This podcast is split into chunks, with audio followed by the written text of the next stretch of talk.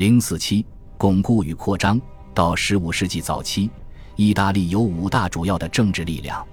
米兰的领土稳定增长，吉安加莱亚佐维斯孔蒂的统治昙花一现。维斯孔蒂家族的公爵在十五世纪上半叶统治米兰。那不勒斯仍然被各种麻烦困扰，这些问题直到阿拉贡控制王国才得以解决。在佛罗伦萨，作为对执政基础广泛的政府以及羊毛工人的暴动的反动，一个寡头政府出现了。从一因四百三四年开始，这座城市落入了美第奇家族的控制，他们的统治完全居于幕后，所以在对外时，佛罗伦萨仍然可以宣称他们是共和政体。同时又默默地承认其第一公民的重要性，这是一种极其方便而有效的安排。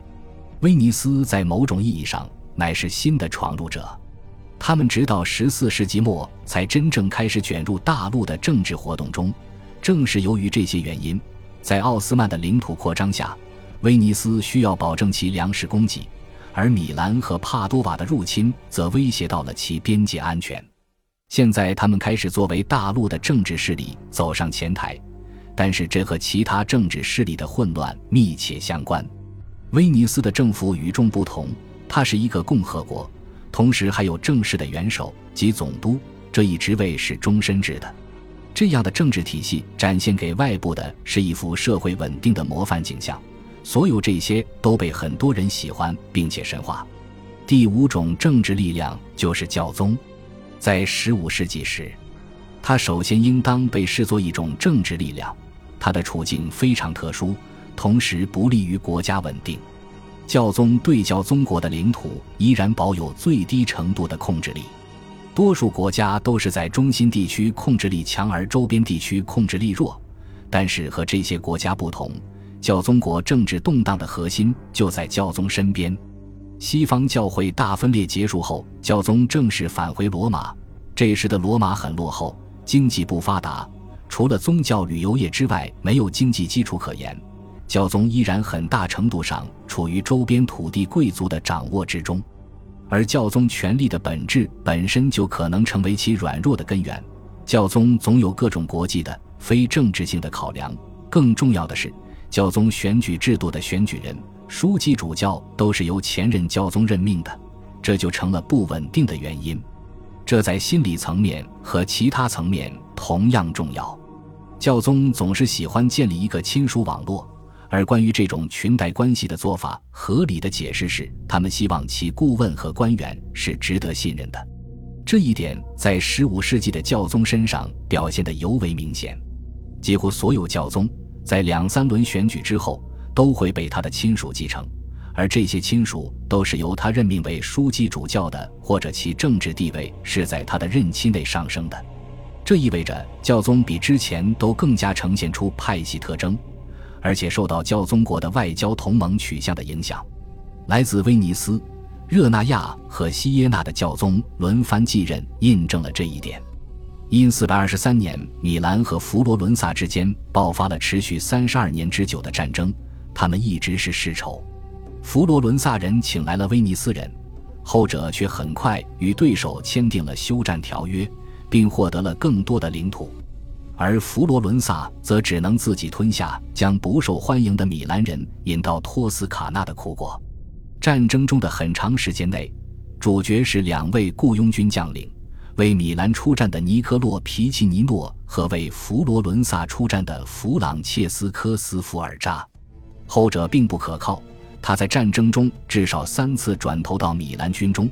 并且在战争中不断为自己夺取领土。到战争结束的时候，他已经成了一个巨大的威胁，以至于那不勒斯的阿方索都向他进攻。阿方索一直都在为获得领地而战斗，他的卷入又牵动了教宗的利益，因此到15世纪40年代，整个意大利再次陷入战火。因四百四十七年，米兰的菲利波·维斯孔蒂去世，斯福尔扎作为菲利波的女婿，要求继承菲利波的位置，为此和阿方索发生冲突。三年后，斯福尔扎取得了最终的胜利。因四百五十四年，米兰和威尼斯最终达成和解，签订了洛迪合约。这为意大利带来了总体上的和平，并且促成了意大利同盟的形成。令人惊讶的是，这次和平持续了四十年之久。有很多理由可以解释这次合约的签订以及和平的维持。这一时期的文献显示，战争导致了普遍的财政枯竭，并且对参与国家的政府造成了严重的压力。在合约签订前的几年，一些更具理性的人登上政治舞台，他们清楚地意识到必须结束战争。这些人中，尤其以阿拉贡的阿方索和美第奇家族的科西莫为代表。这时已经可以相对有效地控制雇佣兵将领，而且斯福尔扎在成为米兰公爵、达成其野心之后，也更加服从劝导。对于威尼斯和教宗，还有另外一个性质不同的原因：一零四百五十三年，土耳其人终于如愿以偿攻下了君士坦丁堡。尽管当时这一行动只剩下象征意义，但是在心理层面上依然具有重要的作用。对于外部力量干涉的畏惧，无论是来自土耳其人还是其他形式的政权，都成为一股强大的力量，将原来争斗不休的国家组成新的同盟。还有其他一些不那么现实主义的解释，即这些国家的外交技巧都在进步。中世纪晚期的意大利是现代外交机构的发源地，他们发明了常驻大使、外交豁免条约和收集情报等手段。这一体系已经足够精密，以取代或至少补充战争作为处理外交事务冲突的首要选择。合约可以达成的另一个因素就是，这些国家，无论是大国还是小国，都变得越来越相似。他们都是领土国家，他们都由王公统治，他们全都投入越来越多的精力和财力支持宫廷和宫廷文化，这是另一种相互对抗的手段。正如所猜测的那样，封闭的宫廷生活使统治者及其随从从影响他们的压力中解放出来。到15世纪后半期，意大利在国际贸易中的地位已经动摇，并且逐渐被超越。著名的美第奇银行的倒闭不仅仅是管理不善的缘故，而且还因为新的强劲竞争者在德意志和其他地区正在出现，并且新的贸易商路也在出现。而贵族仍然在奢侈品上花钱如流水，建筑、绘画、支持文学、宴会和炫耀，这些都达到了夸张的地步。人们从土地和税收中收取了越来越多的资金，但是投入经济生产领域的资金却越来越少。意大利同盟同样起到明显的作用，因为各国之间形成了权力平衡的局面。五大主要的政治力量之间的政治和战略地位相似，并且互相扮演着不可或缺的角色。不过，弱点依然存在。在菲朗特统治期间，那不勒斯的君主十分具有侵略性，教宗再次面临着来自南部和教宗国内贵族骚乱的双重威胁。这一地区再次打破了意大利半岛的权力平衡。并因臭名昭著的西斯科特四世的主动出击，造成了与佛罗伦萨之间的不和，这将所有国家拖入冲突，并第一次对同盟造成了威胁。和平难以持久，或许是不可避免的。因四百九十四年，这种和平被彻底打破。随后数十年中，意大利陷入了欧洲有史以来最严重的战争之中，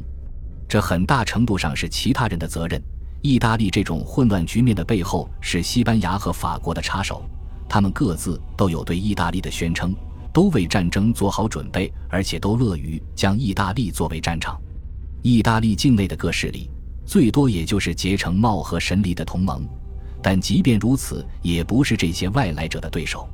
法国和西班牙的军队在意大利地区其实象征着一种拥有新军事资源的国家。如果适者生存减少了意大利境内国家的数量，那么这一原则正按照其逻辑在得出结论：西班牙各王国之间的联合差点就不会发生，或是一种完全不同的形式存在。卡斯蒂利亚的伊莎贝拉曾经为了继承卡斯蒂利亚而与葡萄牙国王的未婚妻乔安娜作战。如果伊莎贝拉失败的话，卡斯蒂利亚和葡萄牙两国将会进行联合统治。卡斯蒂利亚与阿拉贡两国通过联姻的合并，也不意味着西班牙的统一。双方签订条约，两国严格独立，并且规定了两个国王形式的范畴。费尔南多单独统治阿拉贡，与伊莎贝拉联合统治卡斯蒂利亚，并且在未经他同意的情况下不得离开卡斯蒂利亚。尽管很长时间以来，历史学家，尤其是西班牙民族主义的历史学家，都将这两人视作现代西班牙的建立者，但更多的现代历史学家倾向于强调西班牙各个王国的延续性。以及这对被教宗授予天主教国王的统治者的政策对其前任政策的发展，当时不仅联合的时机成熟了，卡斯蒂利亚和阿拉贡在很多方面也很好的互补。阿拉贡的利益主要在东方，也就是地中海，而且尽管其经济遭受了一定打击，但是充分利用的话，它在意大利半岛南部的西班牙地区还是有机会的。在外交和国际贸易方面。卡斯蒂利亚的利益则主要在大西洋地区、欧洲北部、大西洋中的岛屿以及更远的地区。双方之间没有明显的利益冲突，并且几乎没有经济竞争。在外交事务上，费尔南多和伊莎贝拉可以很好的利用二元统治带来的益处。恭喜你又听完三集，欢迎点赞、留言、关注主播，主页有更多精彩内容。